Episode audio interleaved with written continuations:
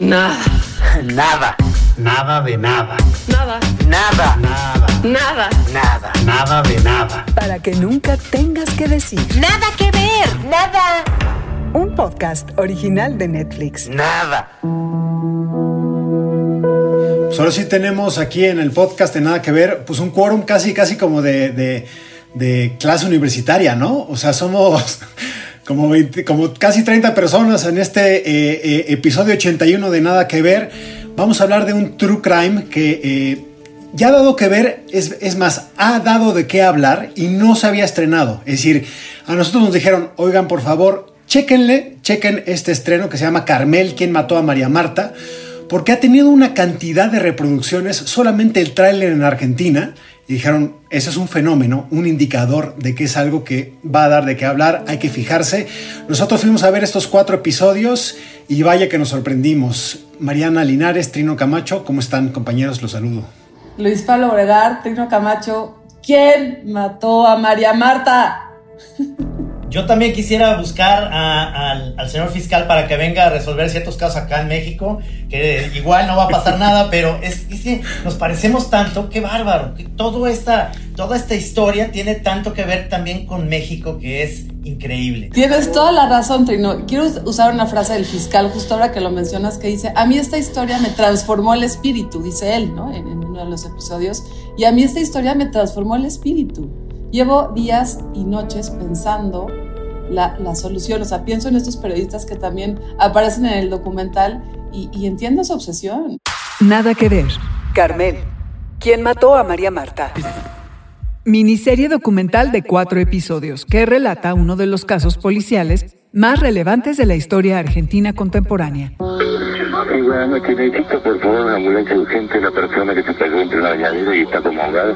Deme el domicilio, por favor. El Carmel Country Club. María Marta García Belsunce, una socióloga perteneciente a la alta sociedad argentina, murió en octubre del 2002 en lo que primero fue considerado un accidente hasta que la autopsia determinó que fue asesinada por cinco disparos en la cabeza.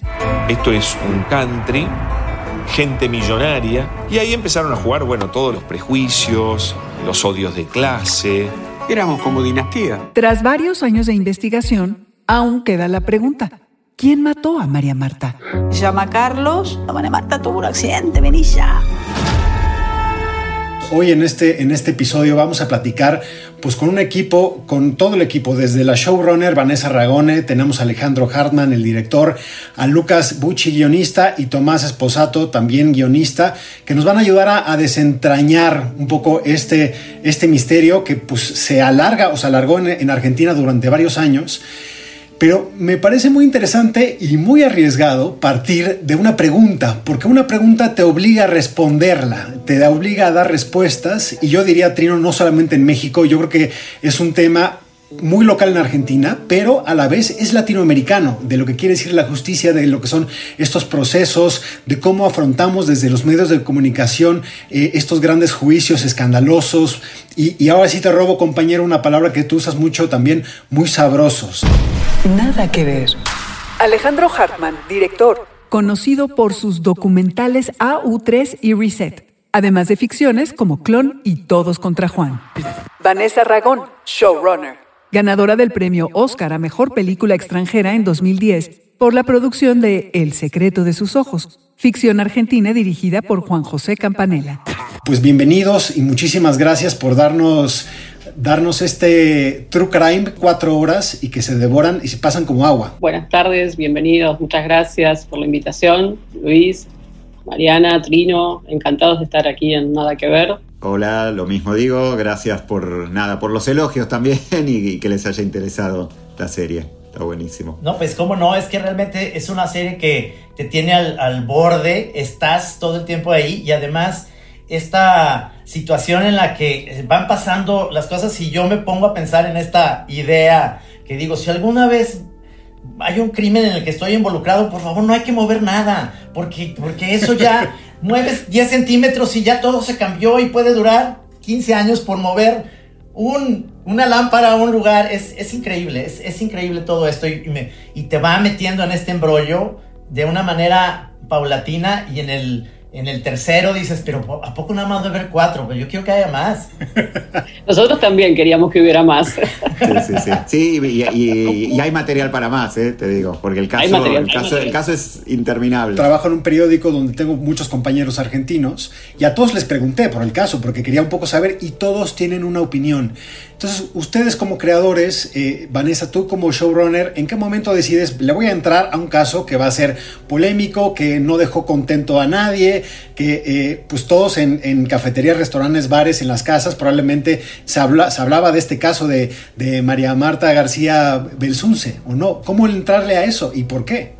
como todos los argentinos y argentinas, seguía el caso durante todo su proceso, ¿no? Eh, apareció en un momento muy particular de nuestra historia, luego de, la debacle financiera del 2001, en un momento que, realmente eh, el caso tomó una repercusión enorme por muchas razones que podemos eh, luego comentar, pero también tenía que ver con que estábamos como la sociedad estaba un poco cansada del, drama, de las finanzas, del dólar, un poco como está pasando ahora nuevamente. Em, el caso tomó una relevancia extraordinaria, tanto por eso como por muchísimas cosas, y también por, el hecho de que sucediera en una clase alta, una clase a la que la mayor parte de los argentinos no tenemos acceso. Es decir, había ahí algo misterioso, con, mucha información confusa. Yo fui una fanática del caso y una seguidora y una me hice esta pregunta todo el tiempo, o la pregunta del documental es nuestra pregunta de creo de todos los que estamos aquí. Eh, y siempre lo pensé mm, como productora, siempre pensé, ¿será que hay que hacer una ficción sobre esto? ¿Será que hay que hacer un documental? Y un día Alejandro trajo el proyecto, porque el proyecto viene de Alejandro y de, de Lucas, de Tomás y de Sofía Mora, que estaban trabajando juntos con un proyecto documental, y yo dije, pero por supuesto que tenemos que hacer esto, porque no hay ficción que pueda compararse a la materia del documental. No había, no había los rostros de nuestros personajes, sus emociones, no había quien los representara. Yo sentí que era ese el camino que teníamos que, tomar. Para mí los documentales plantean preguntas y me parece que, justamente es una invitación al público y a, todos nosotros a ver si podemos responderla. No necesariamente tengamos la respuesta o la encontremos en el documental. Quizás algunas de ellas sí están, pero, pero hay algo de invitar, de, invitar a la pregunta. Eh, ¿Y por qué meterse en un, en un, caso tan complejo? Me parece que, a ver, es, es, es lo arriesgado y lo interesante. Y desde ya que en Argentina todo, los argentinos somos muy inconformistas y si alguien dice A, el otro va a decir B. Digo, y, somos de, enfrentamientos y del River Boca, ¿no? Que, supongo que allá conocen de, qué se trata el tema. es, algo, muy nuestro y, se reproduce en montones de cosas. Y este caso no es ajeno a eso. Este, hay una hipótesis y enseguida hay otra y enseguida hay otra. Y a nosotros eso nos parecía fascinante ir a hacernos esta pregunta y muchas otras, ¿no? A mí me parece fascinante, Ale, y, los felicito de verdad, a Vanessa la felicito por, por haber clavado el colmillo muy claro en esta historia y Ale por haberlo contado como lo cuentan, que a mí me encanta que es cronológicamente, ¿no? O sea, últimamente hemos tenido como la posibilidad de ver muchos documentales donde el tiempo va, viene, tienes que poner demasiada atención como que en, en esa otra situación. Y este es una narrativa tradicional que, es fascinante, ¿no? Porque vas desde el segundo antes, ¿no? Hasta el después, es decir, hasta el hoy, de un, en una cronología impecable y, me encanta, o sea, me encanta esa posibilidad. ¿Cómo decides, Ale, que esa era la manera que querías eh, abordar un asunto tan complejo, ¿no? O sea, ¿por qué, por qué así? Fue, mm, fue algo bastante conversado y discutido. Eh, tuvimos un trabajo de guion muy intenso con los chicos este, y con Sofía también. Y, mm, bueno, eh, le dimos muchísimas vueltas, hicimos muchísimas escaletas y líneas de tiempo y bueno, obviamente como típico cuarto de escritores así lleno de papelitos y se probaron muchísimas estructuras, eh, pasamos por estructuras más, más eh, enrevesadas y no cronológicas. Y la verdad es que en el, montaje, finalmente, digamos, siempre, siempre mantuvimos cierto respeto a la cronología y los cuatro capítulos iban, iban siguiendo un poco la historia, pero adentro de cada capítulo quizás eran, eran más dados vueltas. Y después en el montaje se empezó a volver obvio que había algo tan complejo en el caso y en la historia que, los, y que los propios giros dramáticos y los, nada, los puntos de inflexión y las cosas eran, eran tan naturales y, que funcionaban tan bien, las verdaderas de la historia, que no había que meterle demasiado artificio narrativo, demasiado artificio de guion, y que había que, que, seguirla a la historia, que en un punto había que seguir a la historia. Y, la verdad es que nos pareció, digo, fue un camino que empezamos eso, a tomar en el montaje con los montajistas, con los guionistas también, y yo creo que funciona, que la, que la historia es apasionante y que, y que nos da todas esas cosas que necesitas para engancharte todo el tiempo. Pasa algo, cambia. Pasa algo, cambia. Todo el tiempo. Y que así fue además. Claro, no, necesitaba muchas operaciones de montaje. Cuando nos sentamos ahí vimos que, que la historia era una sorpresa tras de otra, ¿no? Eh, y te daba los puntos para el cierre de un capítulo y dejarla lo pendiente para el otro. Si bien lo, probamos, nos dimos cuenta que la verdad eh, funcionaba así, perfectamente, eh, desde el punto de vista narrativo y desde el punto de vista dramático, siguiendo la linealidad de un caso que además duró muchos años, ¿no? Y además que había que, poder contar en, cuatro capítulos. Son casi 20 años, ¿no? Cuando yo veía que el primer, el, primer episodio de Carmel arranca en un domingo, en un Boca River, un asesinato, en una mansión, yo dije, esto, esto es ficción. es decir, ¿qué, qué joyas de la vida. Nada que ver. Carmel. ¿Quién mató a María Marta? Ningún policía fue al country Carmel. Los médicos se fueron de ahí diciendo que fue un accidente, o sea, la revisaron. El fiscal Molina Pico se encuentra con un médico que le dice, yo revisé el cuerpo y la cabeza de María Marta, descubrí que tenía por lo menos tres orificios, se lo dije a la familia.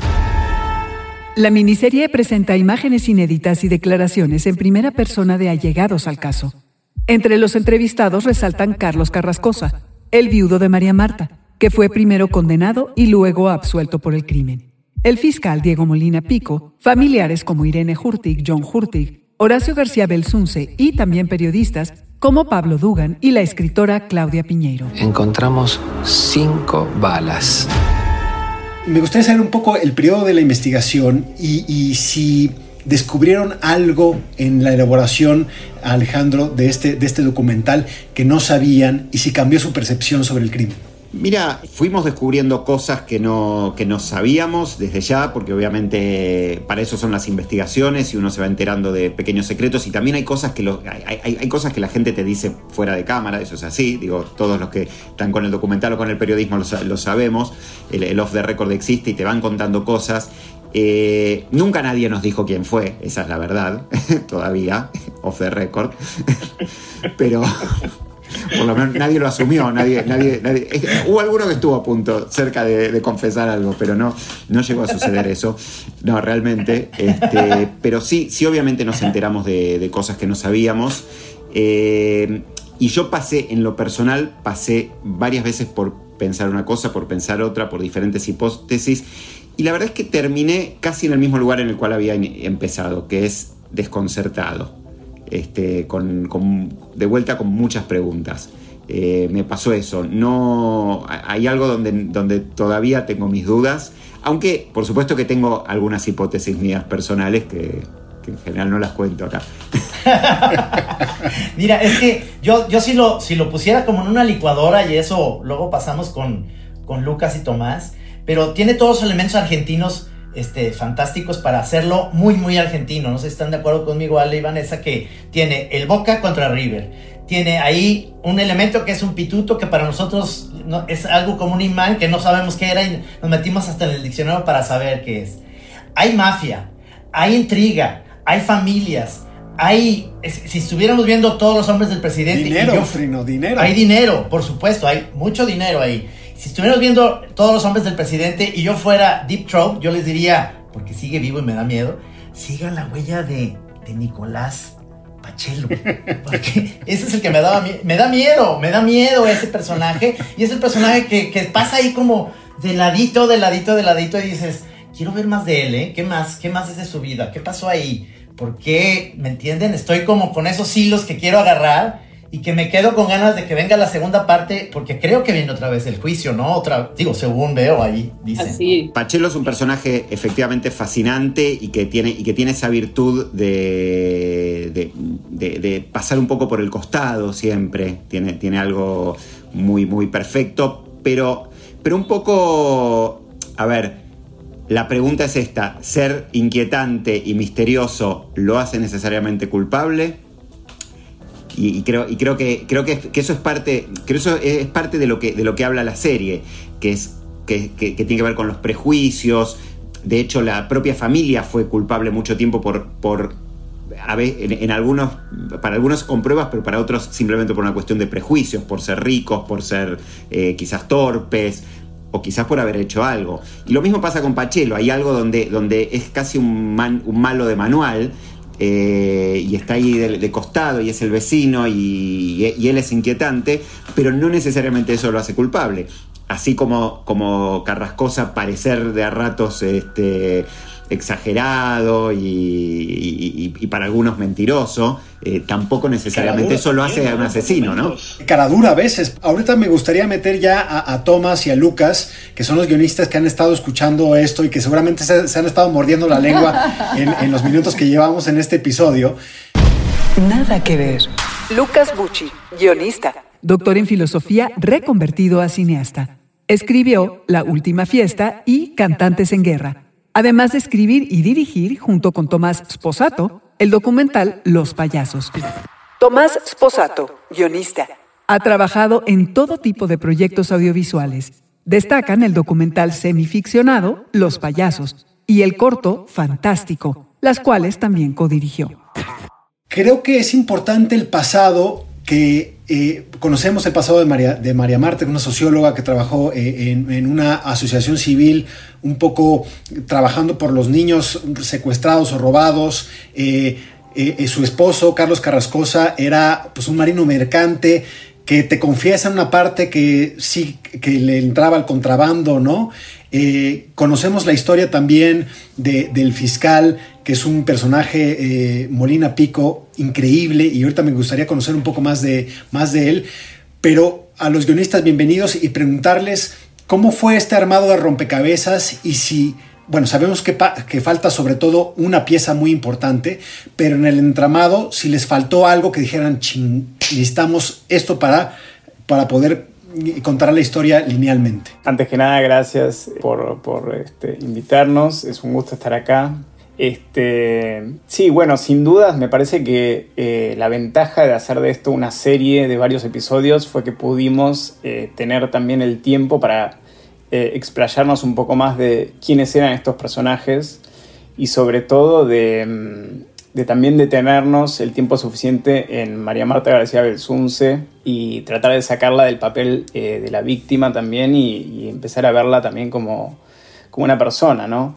Este, digamos, detenernos en su historia y en quién fue ella, que es algo que quizás al contar esta, esta historia, que es una historia muy larga de muchos años, muchas veces eh, uno tiene que dejar cosas afuera, porque como bien ustedes decían, digamos, es una historia que la tuvimos que narrar de manera lineal y todos los elementos para contarla están. El problema no era eh, los elementos que estaban, sino los que teníamos que sacar porque hay un punto que es eh, cuántas cosas nos centran en estos cuatro episodios y dejamos muchas cosas afuera porque simplemente eh, no, no entran y a la vez hay una cantidad de información que a veces era demasiado. Eh, por supuesto que el pasado de Carrascosa es interesantísimo, por supuesto que el pasado de María Marta es súper relevante y lo fue para nosotros, eh, por supuesto nos hubiese escuchado, nos hubiese encantado escuchar a Pachelo, eh, algo de eso hay en el documental, eh, pero bueno, sin dudas, pese al pasado de Carrascosa, digamos, es un poco como decía Ale, haber sido contrabandista de la Marina tampoco te hace un asesino. Entonces, eh, digamos, todo esto tiene que ver con cuáles son las manchas de los personajes y cuál es su relación con el crimen. Digamos, todos podemos tener prejuicios para una cosa y para la otra, pero estamos hablando de un hecho en particular y los sesgos, este, bueno, pueden jugar al espectador de una manera o de otra, ¿no? Depende de lo que vea cada uno en base a las entrevistas y lo que cada uno perciba de, estos entrevistados, me parece. Hay un elemento, bueno, dos elementos eh, que me parecen muy importantes en, el tejido de la trama, ¿no? Y es, uno, por un lado, las recreaciones, ¿no? Que también un poco como que el, pas, el paso del tiempo lo permite en esta historia, regresar a ese lugar hacer una recreación como con mucho respeto, con mucha honestidad también, con mucha cautela, pero que también hacen que, nos sigamos imaginando los posibles escenarios, por un lado. Y por otro lado, eh, eh, este, este uso de las animaciones para las cronologías que le ayuda mucho también al espectador y la espectadora como a ir ordenando ¿no? en la cabeza todo lo que estas entrevistas eh, van dando que además me parece también eh, un, un, acierto impresionante de cómo los propios personajes, eh, todos, ¿no? de un lado, del otro, los familiares, todos, solitos y solitas, se van como, como atrapando en sus contradicciones, ¿no? O sea, son las preguntas adecuadas las que permiten que sus respuestas se vayan enredando y entonces ahí es donde el espectador y la espectadora ya no sabemos qué carajos va a pasar en el siguiente episodio. Entonces, mi pregunta es, ¿cómo lograron hacer esta, este uso de los tres recursos, ¿no? las animaciones, las recreaciones y los testimonios para que no nos confundamos más, sino al contrario, nos den luz en el camino. Eh, Lucas. Bueno, bueno, muchas gracias por, por, invitarme. Y mm,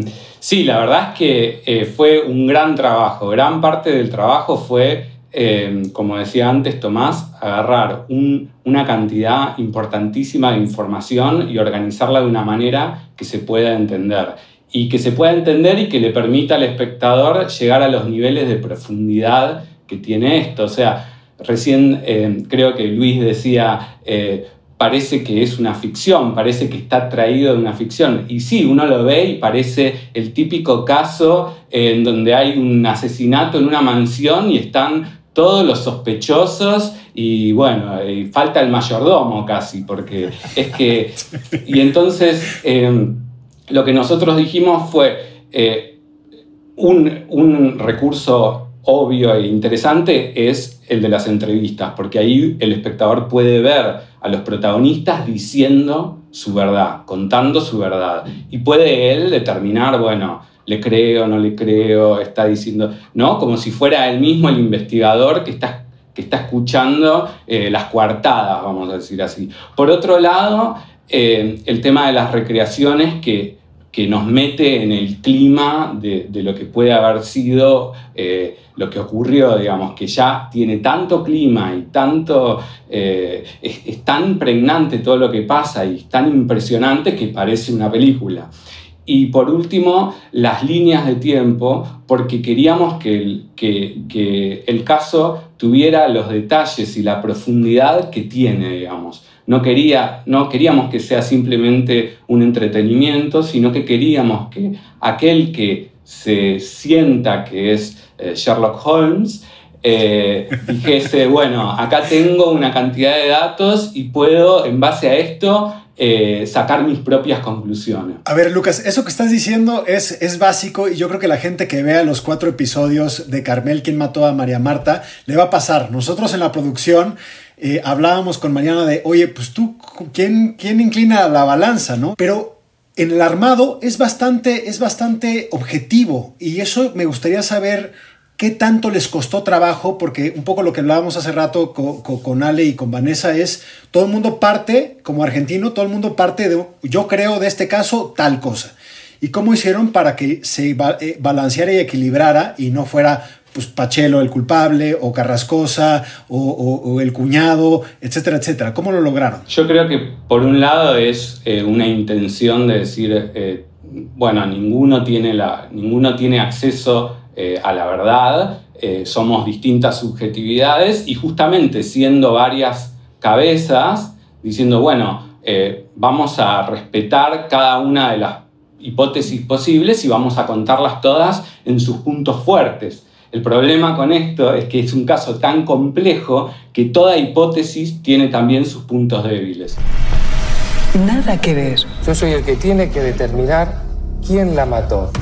Por supuesto, lo llama a declarar a ellos y aparece lo del pituto. Lo encuentro donde estaba el cuerpo de ella. Lo tira John en, en el inodoro. Yo eh, encuentro esa similitud con lo que pasa en México con la inclusión, Tomás, de esta especie de realismo mágico que hay una medium también. Es decir, acá también ha pasado eso. Y eso, cuando, cuando pasa eso, dije, wow, o sea, o sea, hasta ese punto tuvieron que llegar también, digamos, en todo esto.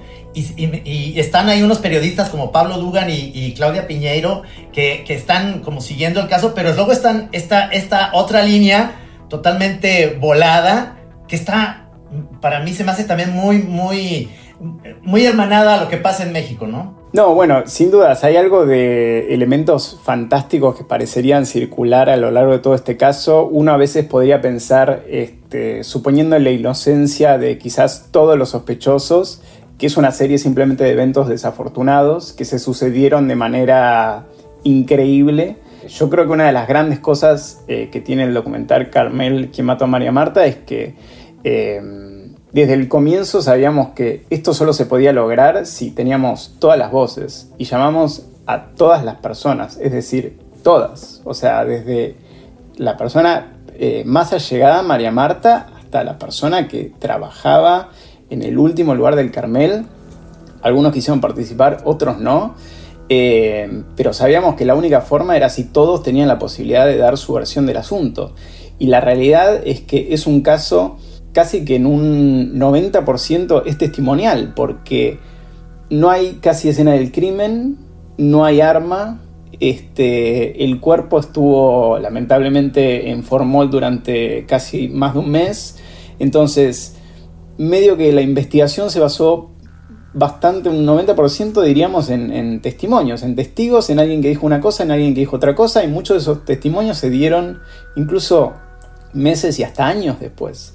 Entonces, eh, los testimonios abarcan, hay de todos los colores y todas las formas. Hay mucha gente que por supuesto quiso figurar eh, y sus testimonios fueron un poco más coloridos y sabrosos, apropiándome del término. Eh, porque bueno, porque por supuesto fue un caso mediático y donde incluso nos han dicho periodistas en las entrevistas que desde el diario les decían, esto es mañana primera plana, no importa si hay noticia, esto es una primera plana y tiene que serlo, haya lo que haya. Entonces, en ese sentido, también fue un caso que recorrió los medios y que tratamos también en el documental mostrar esa parte que fue como una, como una historia más, ¿no? O sea, digamos, el trayecto que tuvo los medios y cómo influyó desde la opinión pública, pero incluso también desde la opinión jurídica porque hubo periodistas que incluso fueron citados a declarar por... Un momento riquísimo que, está ahí, porque además tenemos la suerte de que los juicios o que este tipo de, juicio haya sido grabado, ¿no? Filmado un poco, es una, es una audiencia oral. Entonces tenemos momentos como el careo de una amiga de María Marta con una vecina y eso es... Pues es un chisme de lavadero, buenísimo, riquísimo. Atrás están todos con unas caras de le dijo y no, y tú, o sea, con una pasión brutal. yo creo que te mete totalmente a la historia. Me gustaría preguntarles a ustedes, uno, ¿qué voces faltaron que les duela? Es decir, yo creo que está todo, pero si algo que, que, no, una respuesta que, una puerta a la que acudieron y no se abrió. Y dos, la gente que va a ver esto en Argentina, ¿cómo lo va a tomar? Bueno, supongo que la voz que falta, que yo igual espero que alguna vez ocurra es la de Nicolás Pachelo, ¿no? Y por suerte me gustaría agregar que eh, dentro de todo el material inédito que, existe en el documental, hay material de Pachelo que nunca se vio eh, y si bien eh, no lo pudimos tener entrevistado, es decir, no pudimos hacer nosotros las preguntas, creo que hay cosas que se ven en el documental que para las personas que vienen siguiendo el caso y que creen saberlo todo del caso, este, se van a llevar unas cuantas sorpresas. Nada que ver. Cuando agarró el expediente, todos los cañones apuntaban a Pachelo. Nicolás Pachelo era un vecino indeseado del Country Carmel. A la fiscalía no le interesa el testimonio del señor Pachelo. En vez de investigar para llegar a un final, acomoda las fichas para un final que él ya tiene preestablecido. Es todo un invento. Y en algún momento Ale, Vanessa, les dio la tentación de, de, que no fuera documental, de que fuera ficción y de que todas estas polémicas que ya existían y que otra vez iban a ver, volver a la mesa y que, no sé, porque uno puede dudar, ¿no? Siempre al comienzo decíamos, bueno, a ver, pensemos realmente en una ficción. Y había algo que se volvía un poco ridículo y y extraño. Hay algo del caso que es tan enrevesado y tan ridículo por momentos que, es poco verosímil. Y, en el terreno de la ficción, tener algo que es poco verosímil es, es, raro y es peligroso, mientras que en el terreno del documental, algo que es poco verosímil, pero que sabemos que es real, se convierte en maravilloso, en fantástico, en increíble, en sorprendente y nos lleva a pensar montones de cosas, ¿no? Entonces, hay algo ahí que, claramente terminó de, mover la balanza hacia el documental. Eh, y de hecho, hoy, viéndolo, no me arrepiento. Digo, ¿quién podría ser de Carrascosa mejor que Carrascosa? ¿Quién podría ser de Molina Pico mejor que Molina Pico? Eh, eh, sería un desperdicio intentar tener escenas con estos personajes representados por actores. Y, de hecho, cuando tuvimos que hacer las, recreaciones y pensar en cómo tratábamos a María Marte, cómo tratábamos bueno, los, momentos de recreación que hay, eh, nos lo planteamos muchísimas veces y fue algo súper, súper pensado y, le dimos muchísimas vueltas. ¿Por qué? Porque también hay algo donde la propia María Marta fue tan maltratada y tan convertida en un objeto eh, por la prensa y por, el, y por el morbo en general de la, de la sociedad, que había que ser muy cuidadoso con eso. Y de vuelta, meternos en el terreno de la ficción creo que hubiese sido muy complicado. Hay, hay un, personaje que yo pienso que, que si, si lo, lo, vieran los Cohen, sería un personaje maravilloso que es la masajista. La masajista es el, típico personaje que está en el lugar equivocado. Michelini, Michelini. Sí, sí, en el lugar equivocado, en el momento equivocado y le tocó estar ahí. Ella es realmente la caja negra del avión. Está, estaba ahí todo el tiempo. Nada más es, es como hacer de ficción, que es de su vida. Ya hasta pensé en Katy Bates, que podría ser ella. Y ya, y ya dije, es que allí hay una historia. Hay dos ficciones. El problema, el problema es el siguiente con esta historia: que si lo tuviésemos que hacer ficción, lamentablemente sería una comedia. Y, y, y por eso salía el caso, digamos, por eso nombré a María Marta. Realmente eh, a nosotros nos parecía muy importante recordar que acá hay una víctima. Y entonces había que quitar todo, todo eso. Pero es como vos decís, digo, la película debería ser con la masajista o con, o con la perra que estaba en la casa de María Marta. Y todo eso nos llevaría a la comedia. No, por supuesto. No, pero de verdad, de verdad que es, es, es, una recomendación que les hacemos mucho hincapié. Si a ustedes les gusta el True Crime, que es un género que tiene muchísimos, muchísimos seguidores y muchísimos adeptos en Netflix, este es un gran True Crime eh, latinoamericano, que yo creo que también dice, y no sé si, si están de acuerdo eh, eh, conmigo, que dice algo de la justicia argentina y de la justicia latinoamericana. En lo personal, lo que me encanta es que a través de esta historia nosotros podemos realmente hablar de la justicia, hablar de, los medios, hablar de las relaciones de poder, de cómo la sociedad toma estos casos y por qué se obsesiona con estos casos. Y definitivamente, bueno, quienes no conocen la justicia argentina van a tener una buena idea de, acerca de cómo funciona. Exactamente. Quiero agregar una cosita sobre todo, que mm, habla sin duda de la justicia argentina, a mi modo de ver, habla de la justicia latinoamericana, pero también pienso que habla de la justicia humana y de la finitud que tenemos como seres humanos, que pensamos que podemos siempre llegar a la verdad, pero a veces es muy difícil y a veces es imposible, digamos. Yo no estoy tan seguro que si, lo, que si este caso lo hubiera agarrado el FBI o el mejor servicio de inteligencia del mundo lo hubiera resuelto, porque sinceramente a veces parece que, que solo eh, un personaje de Agatha Christie podría resolverlo o Sherlock Holmes. Sí me urge un grupo de WhatsApp como de ayuda para porque hay cosas que quiero consultar en corto, en breve, a profundidad. Y sobre todo preguntarle a Ale sobre lo que le dijeron off the record, ¿no? claro. Va, va, va por WhatsApp. Siempre.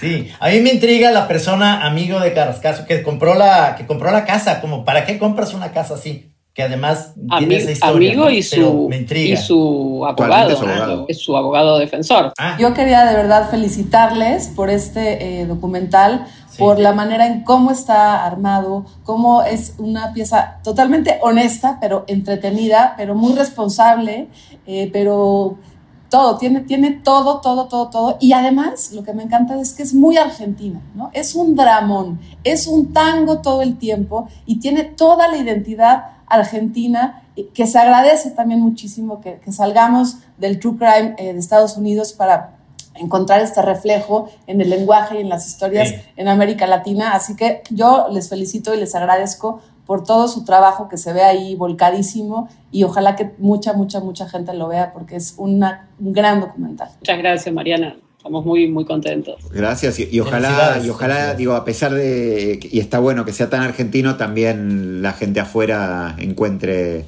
empatía y, se sienta también reflejada con sus cosas. ¿no? Bueno, muchísimas gracias Vanessa, Alejandro, Lucas y, Tomás por habernos acompañado a tratar de explicar esto y sobre todo eso, que, rompa las fronteras porque estoy seguro que en Argentina la van a romper, ¿no? Es decir, eh, es... Va a ser, van a triunfar por goliza ahí con, con Carmel, quien mató a María Marta. Encantadas. Buenas tardes. Gracias. Gracias. Hasta luego. Trino, Mariana, muchísimas gracias compañeros. Nos vemos, eh, nos escuchamos eh, la próxima semana en otro episodio de Nada que Ver. Hasta la próxima. Hasta luego. Aquí nos vemos. Chao compañeros. Para que nunca tengas que decir. Nada que ver. Nada. Un podcast original de Netflix.